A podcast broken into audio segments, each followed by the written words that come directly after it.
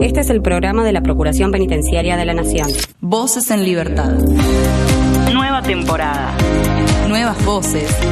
Nuevos segmentos. Más contenido. El mismo compromiso. Voces en Libertad. Atravesamos los muros.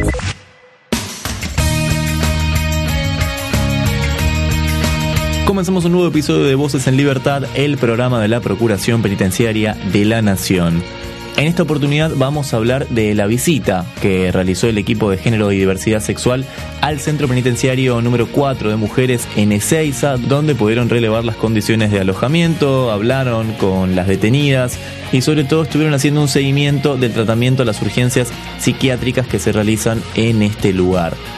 Por otro lado, se volvieron a reunir los delegados regionales de la Procuración Penitenciaria de la Nación. El 1, 2 y el 3 estuvieron reunidos, mantuvieron una charla, un debate y fijaron cuáles serán los objetivos tanto de lo que queda de este año como del año siguiente. Y por último tenemos el panorama informativo, todo lo que ocurrió, o parte mejor dicho, lo que ocurrió durante el mes de octubre, lo resumimos en 10 minutos para que lo escuches. Está Tomás Rodríguez Ortega en la edición, está el equipo de Relaciones Institucionales con colaboración de prensa en la producción. Mi nombre es Damián Fernández y esto es Voces en Libertad. Bienvenidos.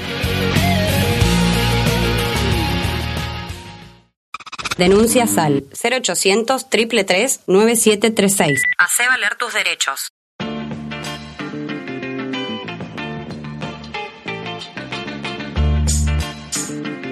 Bueno, vamos a hablar de una visita que realizó el equipo de género y diversidad. Visitaron el Centro Penitenciario Federal número 4 de mujeres en Ezeiza.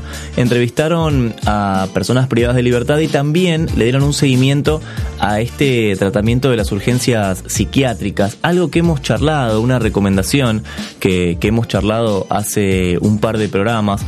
Vamos a hablar de esta, de esta visita con Verónica Mankel. Ella es coordinadora del equipo de género y diversidad sexual de la Procuración Penitenciaria de la Nación. Verónica, ¿cómo estás? ¿Todo bien? ¿Qué tal? ¿Cómo estás? Todo muy bien por acá, por suerte. Bueno, eh, a ver, arranquemos por el principio. ¿Qué fue lo que, lo que pudieron constatar en, en la visita? Bien.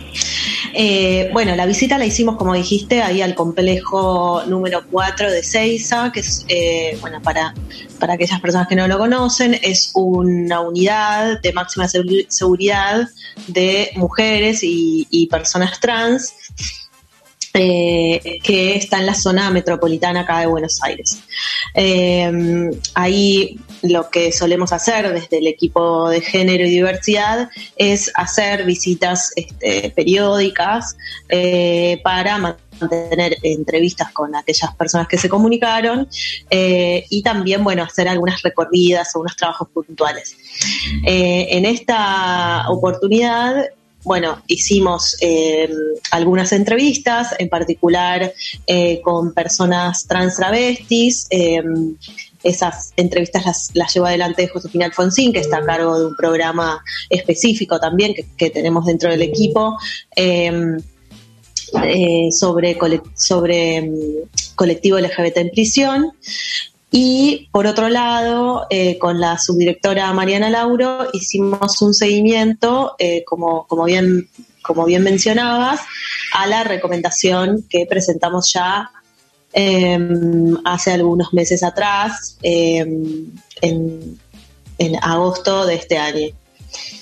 Esa recomendación, eh, bueno, hace referencia a ciertas prácticas irregulares que venimos identificando ya desde hace varios años, desde diferentes áreas de la Procuración, en relación a la utilización de eh, los espacios psiquiátricos dentro del complejo 4 en particular, pero que bueno, también, eh, digamos, la recomendación no hace referencia, pero sabemos que es una práctica que está en algún punto extendida en otros eh, establecimientos penitenciarios de mujeres, ¿no?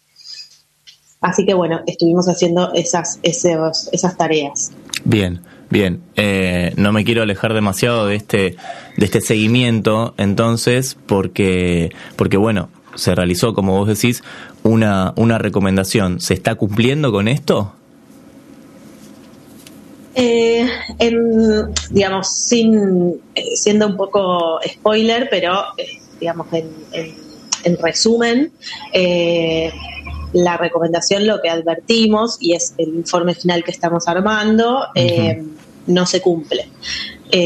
Al, momento no, no se estaría cumpliendo a pesar de que eh, informalmente fuimos tomando conocimientos de algunas modificaciones que, que, se fueron dando que son importantes pero que no van al digamos, como al, al, foco del problema, ¿no? A la, a la, cuestión también ahí de fondo que hay, que es, bueno, la, el, el, las, las, estrategias de control penitenciario de eh, los conflictos que suelen haber dentro de las cárceles de mujeres, ¿no?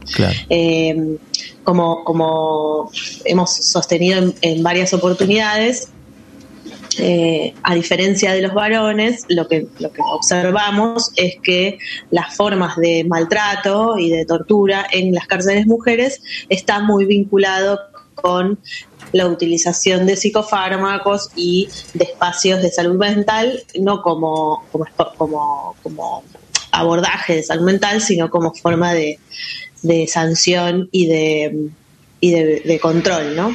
Eh, esto en función de haber identificado varios casos en donde las mujeres eh, se encontraban reclamando por diferentes cuestiones o diferentes problemáticas, eh, o también se encontraban angustiadas por, por, bueno, muchos de los problemas que conlleva el encierro, y la respuesta institucional frente a esas, a esas situaciones es la medicación y eh, el traslado a estos espacios. Em, lo que lo que observamos, lo que tomamos conocimiento, ya te digo, de forma informal, no formal, eh, es que se, eh, se, dejaron de utilizar estos sectores que nosotros identificamos como irregulares y se sacó un documento que aún todavía no está eh, aprobado formalmente, eh, un documento que es un protocolo de abordaje de salud mental. Eh, y bueno, nos, nos parece que ese, ese programa tiene, ese protocolo tiene algunos problemas, porque bueno, sigue lo que, lo que observamos de los relatos de las mujeres que fueron como eh, abordadas desde este protocolo es que bueno, eh, son eh, intervenciones improvisadas, bueno, con prácticas también irregulares vinculadas a la, medicación fuerte de, medicación psiquiátrica y el cambio de alojamiento a, a, espacios, a otros espacios que bueno, que bueno, que necesita como cierto marco institucional todavía, ¿no? Así que bueno, estamos como en ese, en esa instancia. Sí, de hecho hace, hace poco, ¿no? que se conmemoró el Día de la Salud Mental, charlamos un poco sobre cómo son esos traslados, ¿no? Cómo, cómo es la manera y el protocolo que, que tienen para, para trasladar a las detenidas. Eh, es realmente, bueno, es, tremendo. Pueden ir a escuchar la nota mm. a radio.ppn.gov.ar a todo aquel que esté escuchando que esté escuchando esto pueden ir a, escuchar eso también porque fue mm, para linkear un poco no con todo esto que venís hablando eh, que, es, tremendo realmente eh, por otro lado también tuvieron la oportunidad de charlar con personas privadas de libertad cuál fue el, los tópicos o el principal reclamo si es que si es que lo hubo en, en esas charlas eh, en esta oportunidad los, los temas fueron diversos, ¿no? Pero, eh, pero bueno, en, en particular eh, nos, nos, enfocamos en relevar, al, entrevistar a algunas mujeres que habían sido em, eh, abordadas desde este, este nuevo protocolo. Así que un poco que, bueno, las, el tema estuvo alrededor de la cuestión del abordaje de, la salud mental. Claro. Em, y, bueno, nada, después algunas cuestiones respecto del alojamiento, sobre lo cual desde también desde el equipo estamos trabajando en el marco de otra recomendación que presentamos em, unos meses antes también, a principios de año, sobre bueno, condiciones materiales y, y, bueno, y reclamos en relación a eso. Eh, y desde ya que el tema de los teléfonos, que seguramente es algo que, también se estuvo conversando acá en la radio, eh, las dificultades que hay con las comunicaciones telefónicas, bueno, también sigue siendo un tema recurrente de, de las entrevistas. Claro, claro, claro. Bien, eh, Verónica, ya vamos, vamos cerrando. Eh, te agradezco mucho por este, por este rato que, te tomaste. Por último, consultarte, creo que hemos abordado todo lo, que tiene que ver con la visita, pero consultarte si hay algo que no te pregunté que, quieras eh, aclarar como para, para cerrar, cerrar la nota. Eh, no, bueno, teniendo en cuenta que también eh, el, empieza noviembre y, bueno, en noviembre, el 20, el 25, perdón, de noviembre se conmemora también el Día eh, contra las Violencias hacia las Mujeres. Eh, bueno, justamente me parece que, que, bueno, resaltar esta forma particular de violencia que sufren las mujeres eh, privadas de la libertad, muy vinculado no con el, la violencia física directa, sino mediado por el saber eh, médico y psicológico. Bueno, me parece que es un es eh, un trabajo que desde el equipo de género eh, nos parece también importante siempre visibilizar y, dar cuenta de bueno esta eh, forma particular de violencia institucional por razones de género, ¿no? Que, bueno que a veces em, es, es, interesante pensar justamente el fenómeno de la violencia institucional desde diferentes perspectivas como la perspectiva de género. Claro. Bueno, llegado a, la fecha, llegando a la fecha, por supuesto, charlaremos de este de este tema, obviamente más en profundidad con vos o, con alguien de, del equipo. Te, agradecemos mucho, Verónica, por este rato. Bueno, no, gracias a ustedes. Un abrazo. Verónica Mankel es quien hablaba, coordinadora del equipo de género y diversidad sexual de la Procuración Penitenciaria de la Nación.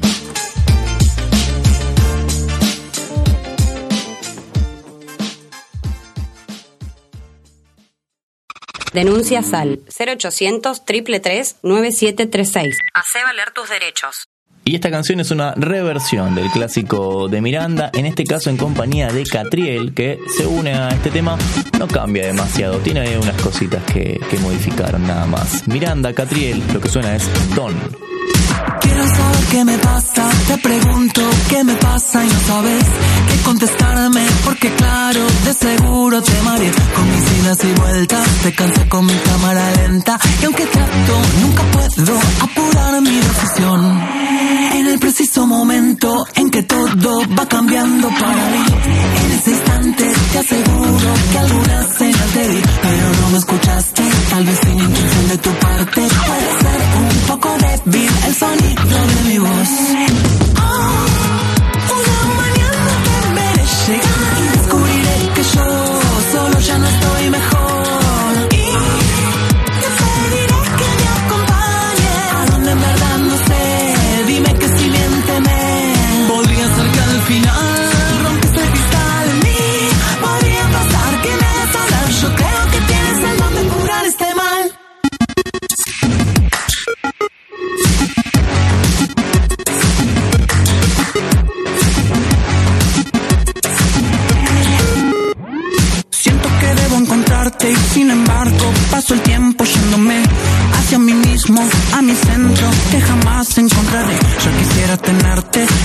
De modo decente, pero ves que ya no puedo despegar de mi papel.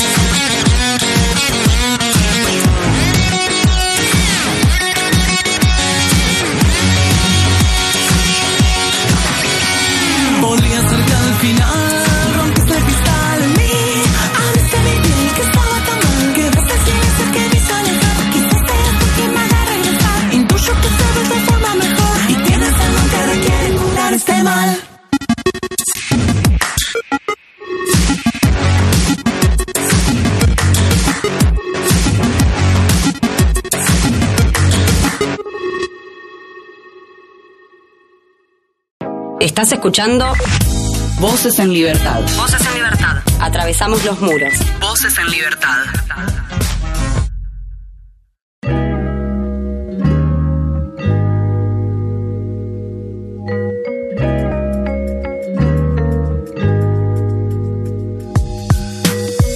Días 1, 2 y 3 de noviembre se estuvieron realizando unas reuniones entre los diferentes delegados de la Procuración Penitenciaria de la Nación y una de las personas que está, está, por supuesto, atrás de todo esto es Julio Rodríguez, director general de delegaciones regionales de la Procuración Penitenciaria y estamos en comunicación con él para consultarle cómo fue, qué temáticas se trató, se trataron eh, en esta serie de reuniones. Julio, ¿cómo estás? ¿Todo bien?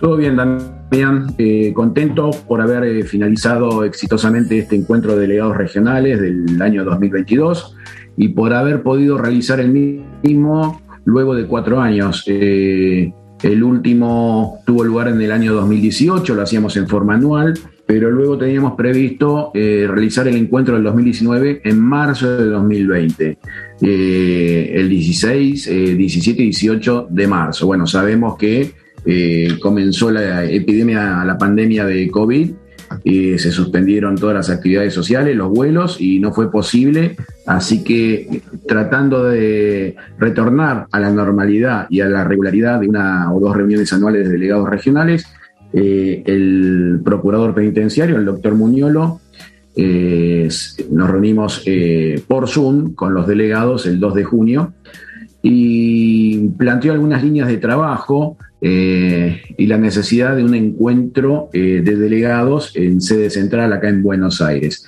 Sabemos que si bien la pandemia nos aisló eh, y no se permitió en muchas ocasiones el ingreso a las cárceles por cuestiones sanitarias, solamente en cuestiones urgentes, utilizamos los medios tecnológicos a disposición para tener la mayor información posible y también para comunicarnos entre nosotros. Eh, por estos medios eh, teníamos reuniones, eh, tenemos reuniones semanales, ¿no? Pero siempre nada reemplaza a la reunión frente a frente, la reunión, la presencialidad es importante para delinear algunas materias o temáticas que vamos a abordar, estamos abordando y vamos a abordar a lo largo del 2023. Eh, entonces, se realizó ese, este encuentro los días 1, 2 y 3 de noviembre en la sede central de nuestra Procuración, eh, en el cual, bueno, se realizó la apertura que estuvo a cargo del doctor Ariel Sejameliari, que es el procurador adjunto interino, eh, conjuntamente con mi presencia y la del subdirector general Oscar Yavén. Eh, en la misma, los delegados regionales hicieron un informe de la situación de, las, eh, de los centros de detención en la región que tienen a cargo, eh, bastante detallado sobre los hechos más relevantes del 2022. Y a continuación, contamos con la presencia de la licenciada Alcira Dairoki, con Carlos Moto, que pertenece al Departamento de Investigación de nuestro organismo, con quienes conjuntamente hemos recopilado la información sobre los detenidos a disposición de justicia federal y nacional que se encuentran alejados por fuera de cárceles del Servicio Penitenciario Federal. Esa es una línea de trabajo encomendada por el Procurador Penitenciario, por el doctor Muñolo, que ya se había realizado en la Ciudad Autónoma de Buenos Aires, donde podemos decir eh, que aproximadamente mil personas se encuentran detenidas en la alcaldía o en comisarías eh, de la ciudad y que no tienen lugar en las cárceles del Servicio Penitenciario Federal. Queríamos contar con la información del resto de las provincias a lo largo y ancho de nuestro extenso país eh, las delegaciones regionales compilaron esa información y el Departamento de Investigación la sistematizó y presentó eh, los resultados parciales porque todavía falta eh, recibir alguna información y oportunamente será publicada y será información pública. Pero podemos decir que si tenemos aproximadamente mil personas en el ámbito de la Ciudad Autónoma de Buenos Aires, en el interior del país hay otras 3.000 personas detenidas que se encuentran tanto en comisarías provinciales, cárceles provinciales o en centros de detención de las Fuerzas de Seguridad Nacionales como Gendarmería, Prefectura Naval, eh, Policía de Seguridad Aeroportuaria y Policía Federal. Eh, eso fue durante la primera jornada del primero de noviembre. Eh, al día siguiente hicimos una visita al Complejo Penitenciario Federal 1 de, varones en Ezeiza y al Complejo Penitenciario Federal 4 de mujeres. Eh, en las cuales recorrimos algunos pabellones en la cárcel de mujeres y también eh, el Hospital Penitenciario Central y el Centro Universitario de Seiza, entre otros, entre otros monitoreos que hemos realizado conjuntamente con los delegados regionales, que muchos ya conocían estos centros de detención y algunos es la primera vez eh, que visitaban el complejo de Seiza, del cual derivan muchos traslados al interior. Eh, eh, pero no habían los delegados eh, monitoreado o conocido el, establecimiento. Esa visita se hizo conjuntamente con la subdirectora general de Protección de Derechos Humanos, Mariana Lauro, con Natalia Osorio, que está a cargo del equipo de Seiza, y que, con Verónica Mankel, que es del equipo de Mujeres y Diversidad Sexual de nuestro organismo. Eh, luego tuvimos una reunión con, dentro de nuestra dirección general con los delegados para delinear las políticas, eh, las líneas de trabajo y las prioridades eh, para desarrollarlo durante el 2023. Y el último día, el día del cierre, fue una jornada donde en principio también tenemos un, eje temático solicitado por el procurador penitenciario para desarrollar de aquí a fin de año, que será eh, materia del próximo informe anual 2022 de nuestro organismo eh, sobre colectivos sobrevulnerados que realizaremos en todo el país. Eh, por, lo tanto, abrimos la, la, tercera y última jornada con la presencia de Marta Moncluz Mazo, que es la directora del observatorio de nuestro organismo, Mariana Lauro, eh, y Verónica Mankel para hablar sobre el tema de colectivos sobre vulnerados. A continuación, eh, hicimos un, encuentro con eh, las personas a cargo de las áreas con las cuales interactuamos frecuentemente en la aplicación de los protocolos, como el protocolo de malos tratos y torturas, y el protocolo de fallecimientos en prisión. Así que en esa oportunidad, para hablar sobre documentación eficaces de casos de tortura y malos tratos, estuvo presente la jefa del área, Paula Sietinski, eh, con Mauricio Balcharán, para hablar del tema de torturas y malos tratos en las cárceles y de cómo aplicar eh, los casos, digamos, dudosos, los casos grises, que siempre son materia de consulta en la aplicación de este protocolo para aclarar algunas formas, unificar criterios de intervención. ¿no? Y a continuación, también con el área de fallecimientos en prisión, eh, que estuvo presente, bueno, contamos con eh, Ramiro Wall, que es el jefe del área, y también estuvo presente la directora de observatorio, Marta Monclus, eh, con Anaí Studer y Leandro Zavarese, que forman parte del equipo de fallecimientos en prisión, los cuales sugirieron también en esta recopilación de datos que estamos haciendo de los detenidos federales y nacionales que se encuentran eh, fuera de cárceles del Servicio Penitenciario Federal, hacer un relevamiento de cuántos fallecimientos de, de esa población se produjeron en el 2022 a la fecha. También será materia de compilación dentro del área de delegaciones regionales de esa información para luego procesarla, analizarla y que sea información pública porque el objetivo, digamos, eh, eh, de este organismo es hacer saber cómo están las cárceles federales, pero también la población que está detenida a disposición de jueces federales o nacionales que se encuentren en otros centros de detención. Claro, sí, porque eh, también están privados de libertad, por supuesto. Claro, sí, sí, sí. Por ahí erróneamente, algunos piensan que la Procuración solamente tiene competencia en las cárceles del Servicio Penitenciario Federal.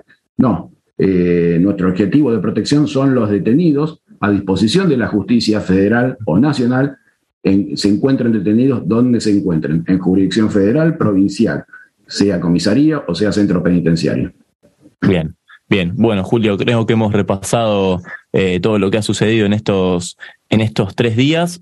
Eh, por último, ahora ya se ya empiezan a restablecerse, ¿no? Este tipo de, reuniones entre, entre delegados. Imaginamos que la próxima ya será el, siguiente año. Sí, sí. Eh, por la tarde del último día, bueno, contamos con la presencia del director eh, general de gestión administrativa, Ricardo Lenta, la, jefa, la directora de recursos humanos, Patricia Ledesma, y todos los, los integrantes de esa dirección administrativa.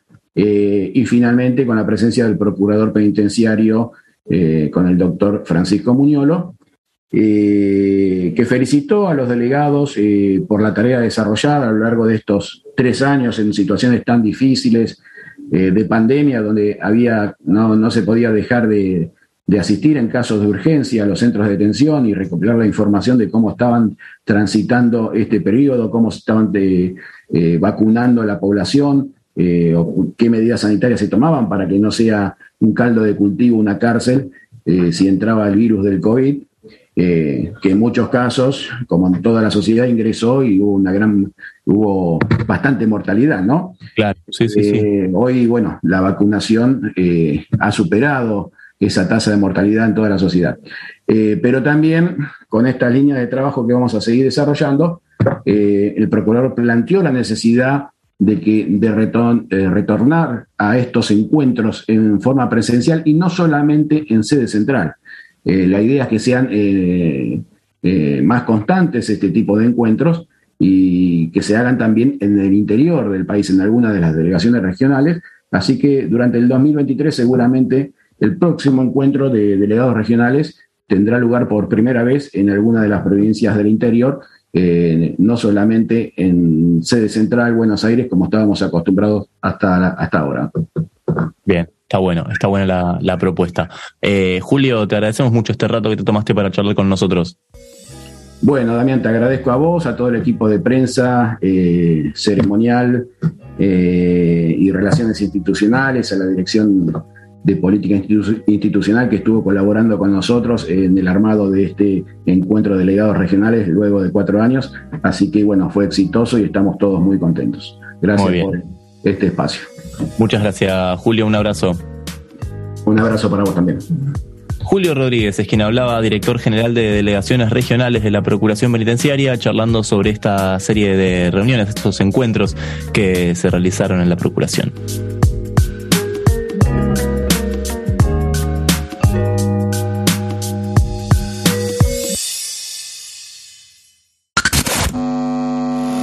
Síntesis de la semana. Noticias en un minuto.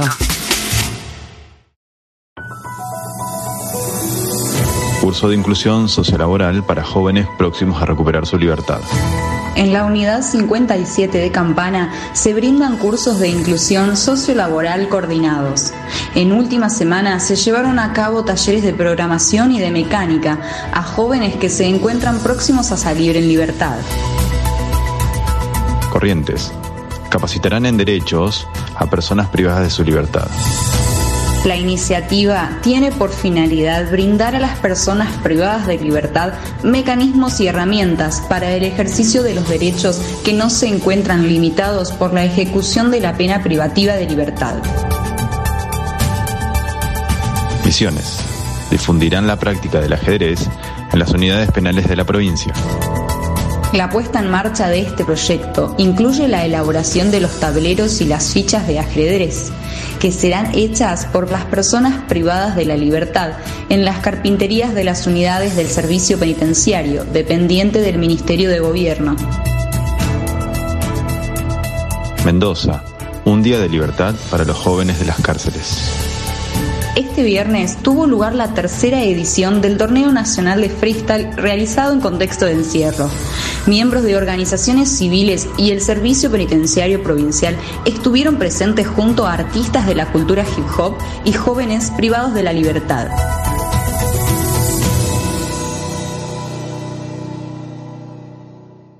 Voces en Libertad. Un programa de la Procuración Penitenciaria de la Nación. Increíble, pero ya se termina el año y se terminó octubre. Por supuesto que quedó mucha información que vamos a repasar en este panorama informativo. Y comencemos hablando de una iniciativa muy interesante que se está realizando en Marcos Paz y tiene que ver con un taller de música, un taller de rap en las cárceles. Quien está detrás de esto es Alan Swiss del Observatorio de Cárceles, quien está dictando justamente este taller, y también está involucrada Rocío Mateos, coordinadora de Marcos de Paz, y Maya Greenspoon de la Dirección de Prevención de la Tortura, Diálogo y Gestión Colaborativa de la Procuración Penitenciaria. Hablamos con Alan, Rocío y Maya y esto es lo que nos contaron. Vi que volvían las chicas del equipo de Probemos Hablando con un músico que estaba dando un taller de música. Y, entonces, eh, charlando con, con Rocío especialmente, surgió la posibilidad de, coordinar, armar un taller también de música. Y yo lo que vengo laburando el último tiempo es grabar a raperos privados de su libertad. Y justo se dio que cuando, antes de que empecemos a dar el taller, eh, Rocío, Maya, Lorena y, y el equipo van al- a conocer a los pibes del pabellón. Ya los conocían, pero a contarles del, a introducirles el taller y les pregunta qué música les gusta escuchar. Y casi todos tiran géneros urbanos y dicen que escuchan RKT o que escuchan reggaetón o que les gusta el rap de los noventas. Y entonces diseñamos el taller de música en torno a los géneros de música urbana como y lo adaptamos a eso. Y, y con la propuesta de bueno y cerremos grabando un tema todos juntos en el que rapeen eh, los pibes que ya, que ya lo vienen haciendo desde antes, porque rapean desde la calle, rapeen temas subidos a internet, y, e intentar buscar alguna forma de que quienes nunca lo hicieron también puedan participar de, de las actividades del taller y de la grabación. Contamos con muy buena predisposición de la verdad de los agentes penitenciarios porque como decía Alan, venimos trabajando ya de 2017 en, en ese, ese campo, digamos, que es Marcos de Paz en jóvenes adultos. Y, y te- y tuvimos muy buena recepción, recepción también porque gustó mucho la propuesta, ¿no? Nada, bueno, nosotros veníamos trabajando ante- anteriormente en otro taller y bueno, esto como decía Alan, se, se copó viendo el otro profesor y se sumó a él también. Y la verdad que los agentes, como las autoridades de servicio que están trabajando en Marcos de Paz, en Marcos Paz, ya, ve- ya veían que esto venía eh, bien encaminado, que habíamos tenido buenos resultados, que estaban los chicos muy, engancha- muy enganchados, que se preparaban para los días que nosotros íbamos especialmente eh, practicando algunos temas, eh, escribiendo sus canciones. Entonces, eh, como esto se daba así, ya cuando fuimos con el proyecto de Alan, que además Alan ya venía trabajando esto específicamente, fue eh, una continuidad que se dio casi naturalmente, ¿no? Tuvimos que, siempre hay algunos problemas técnicos a los, a los comienzos de ver cómo enganchamos el tema de ingresar tantas cuestiones que, tantas cosas que no son típicas de esos espacios, ¿no? Nos gustaría que fueran más típicos porque la verdad que hay unos chicos con mucho talento Eh, también quería sumar algo que, que es como medio propio de em, los talleres artísticos que nosotras, nosotros vemos que estuvimos desarrollando ahí desde que estamos en ese penal, es que también en general en, en, en taller artístico, ya sea de música o de otros que estuvimos haciendo, se propone como una suerte de estímulo hacia el final del taller pensar en algún em, en algún producto que salga de ese taller, ¿no? En, ya sea como un tema en este caso o otra cosa para eh, llevar a la visita o para que para que los chicos se queden después del taller. Y me parece que cuando, cuando algo de eso entra en juego, se, se ve mucho una predisposición de todas las partes que están adentro del penal de poder eh, facilitar las condiciones para que eso pase. Pasaba Alan Swiss, Rocío Mateos y Maya Greenspoon hablando de este taller de rap en las cárceles. Nos vamos a la región Cuyo para hablar de diversas cuestiones. Te recomiendo que escuches la nota completa que tuvimos con el doctor Diego Moschel y Consuelo Diz, ambos de la región Cuyo, de la delegación de Cuyo. Hablamos de varias cosas, así que te recomiendo que escuches la nota completa, pero este es un fragmento de la charla que mantuvimos. Nosotros en Mendoza, en el, en el marco del sistema interinstitucional de control de cárceles, eh, la Cámara Federal de Mendoza adhirió y firmamos un, un acta en su momento donde íbamos a hacer monitoreos en la jurisdicción, ¿cierto? En la jurisdicción de lo que sería de la Cámara y de la delegación, que es Mendoza, San Luis y San Juan. Generalmente, habitualmente lo que hacemos es un monitoreo, como lo dice bien el nombre, eh, de todas las instituciones, por un lado Poder Judicial, Ministerio Público de Defensa y Procuración Penitenciaria de la Nación en forma conjunta, en líneas generales, como para ver el estado general del Complejo Federal acá de Mendoza, ¿cierto? Esto se llevó a cabo, generalmente lo, hacemos una o dos veces anualmente, veníamos de, este parate del 2021 y, costó más allá de la actividad nuestra rutinaria, semanal y de ir, juntar a todos los actores para poder hacerlo esta visita conjunta y efectivamente pudimos hacerla el 5 de octubre del corriente, ¿no? La visita estuvo muy buena, fue bastante productiva porque recorrimos eh, varios sectores del complejo, como para una mirada bastante general. Fuimos primero a, los talleres de trabajo, el, taller de carpintería, herrería, bueno, eh, recorrimos varios, varios talleres de trabajo, ahí habían personas privadas de la libertad trabajando, tuvimos alguna que otra entrevista eh, después nos dirigimos a la cocina, también para ver el tema, el tema viandas. Eh, y bueno, el, higiene, el higiene del lugar y, las, diversas dietas que se entregan a, cada uno de ellos. Después eh, ingresamos al, área de educación, a la sección de educación. Fuimos a, varios pabellones para también tener entrevistas y, y resolver, resolver cuestiones en particular. Pasaba el delegado de la región Cuyo, el doctor Diego Moschel, junto a Consuelo Diz, también parte de la delegación. Y por otro lado, hablamos de derecho al voto de las personas privadas de libertad, pero esto tiene que ver con un fallo histórico que Básicamente lo explica mucho mejor Jessica Lipinski, jefa del área de articulación y enlace para intervenciones jurídicas de la Procuración Penitenciaria de la Nación. Esto nos explicó Jessica. Sí, este caso, bueno, fue es un detenido eh, que está a cargo de un tribunal de, federal de Mar del Plata. Eh, y la Defensoría solicitó el año pasado que él pueda gozar de de derecho, digamos, a votar, ya está condenado. Y eh, bueno, la Defensoría eh, solicitó esto al tribunal y el tribunal se lo rechazó y, eh, digamos, no le hizo lugar al petitorio. Entonces la Defensoría apeló, digamos, esta resolución y esto cayó en la Cámara Federal de Casación, que está desde el año pasado tramitando allá, allí y ahora el 28 de septiembre de este año dictó una, bueno, una nueva sentencia haciendo lugar al recurso de casación que había interpuesto la defensa y declarando la inconstitucionalidad de los artículos del Código Penal y del Código Electoral que eh, restringen el derecho a votar de las personas condenadas con pena de prisión, de pena privativa de libertad. Eh, nosotros nos presentamos como amigos del tribunal en marzo de este año eh, yo hablé con la Defensoría de Mar del Plata, me pasaron, digamos, todos los antecedentes, eh, nos pidieron intervención como para apoyar este pedido. Nosotros venimos trabajando el tema ya hace muchos años. Y bueno, nos presentamos como amigos del tribunal frente a la Cámara Federal de Casación, que tramitó ante la Sala Tercera. Y bueno, ahora, digamos, el 28 de septiembre nos llegó la sentencia haciendo lugar al recurso, declarando la inconstitucionalidad y, bueno, tomando varios de los documentos que nosotros presentamos en, en el amicus. Nosotros nos presentamos varias veces como amigos del tribunal en este tema, en muchos casos ante la Corte Suprema, que en febrero de este año, el 10 de febrero, también declaró la inconstitucionalidad de estos artículos y solicitó al Congreso, como ya lo había hecho la Cámara Electoral en el 2016, que bueno eh, trate, eh, digamos, la, la modificación de la legislación vigente que justamente restringe este derecho. Em, así que bueno, digamos, como que cada vez son más antecedentes que bueno, vamos juntando que apoyan nuestra opinión sobre el tema pero bueno, lamentablemente todavía no se ha modificado la ley que prevé, digamos, el Código Penal y el Código Electoral que justamente prohíben el ejercicio del derecho al sufragio de las personas condenadas. Esto fue, esto viene pasando, digamos, ya hace muchos años, que bueno, que la en realidad, digamos, que no, los condenados no pueden eh, votar y cuando lo piden ante la justicia, eh, en general, digamos, esto era como habitualmente rechazado. Pasaba Jessica Lipinski, jefa del área de articulación y enlace para intervenciones jurídicas de la Procuración Penitenciaria de la Nación.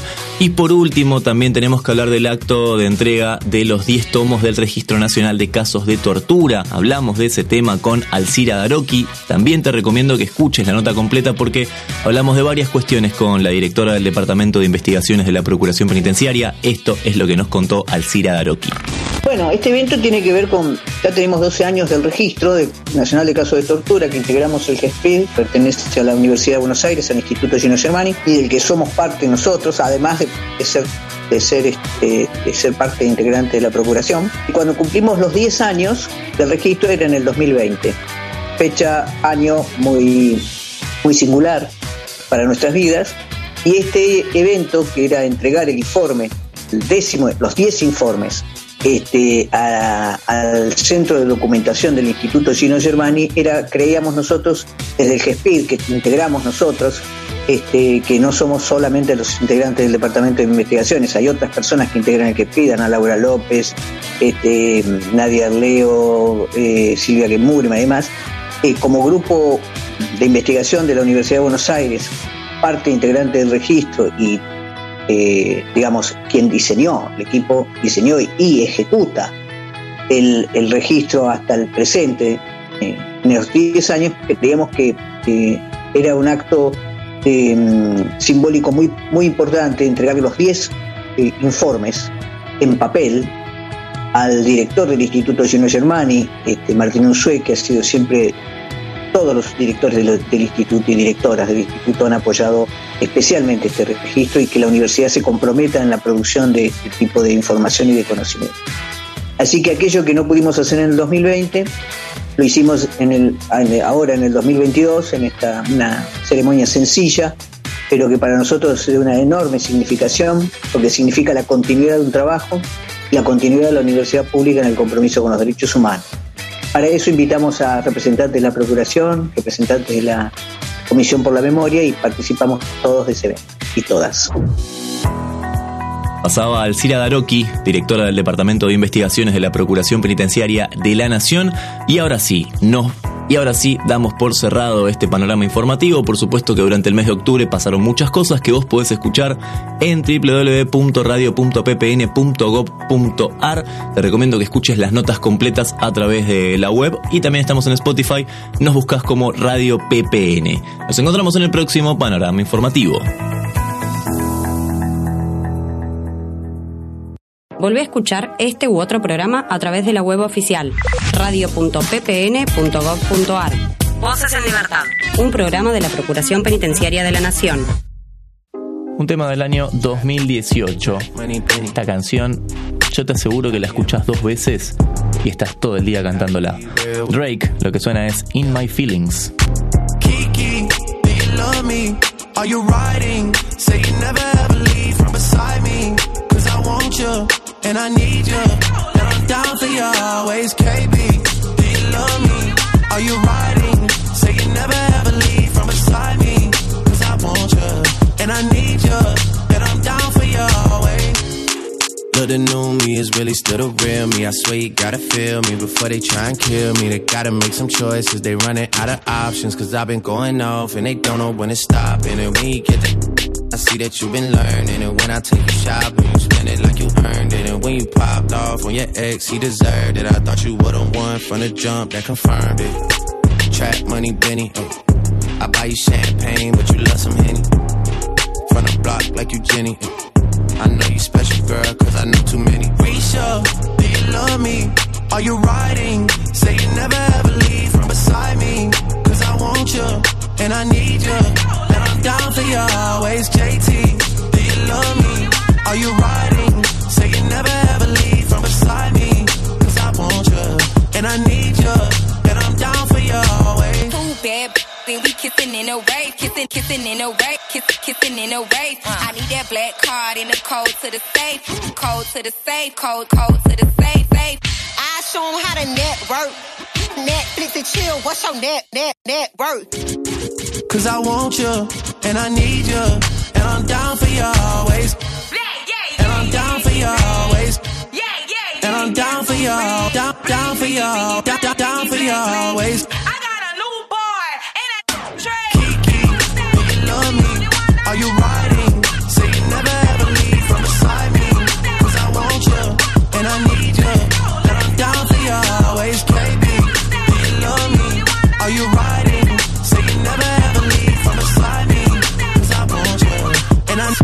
I got Yeah. Now let me see you. Bring that, bring that.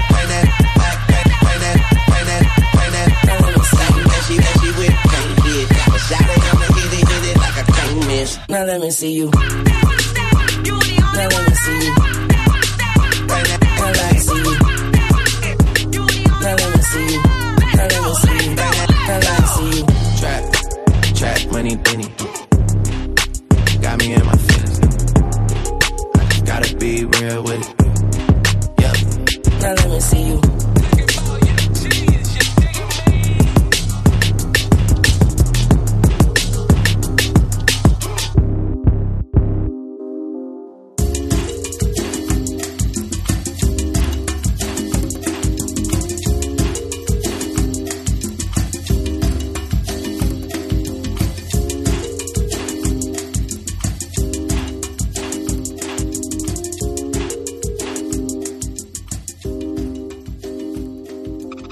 Denuncia SAL 0800 333 9736. Hacé valer tus derechos.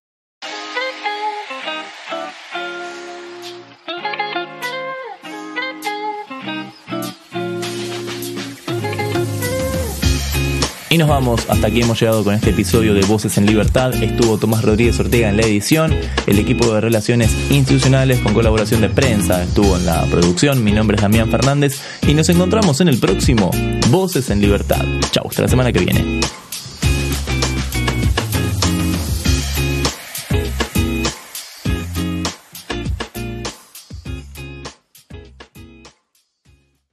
Volvé a escuchar este u otro programa a través de la web oficial radio.ppn.gov.ar.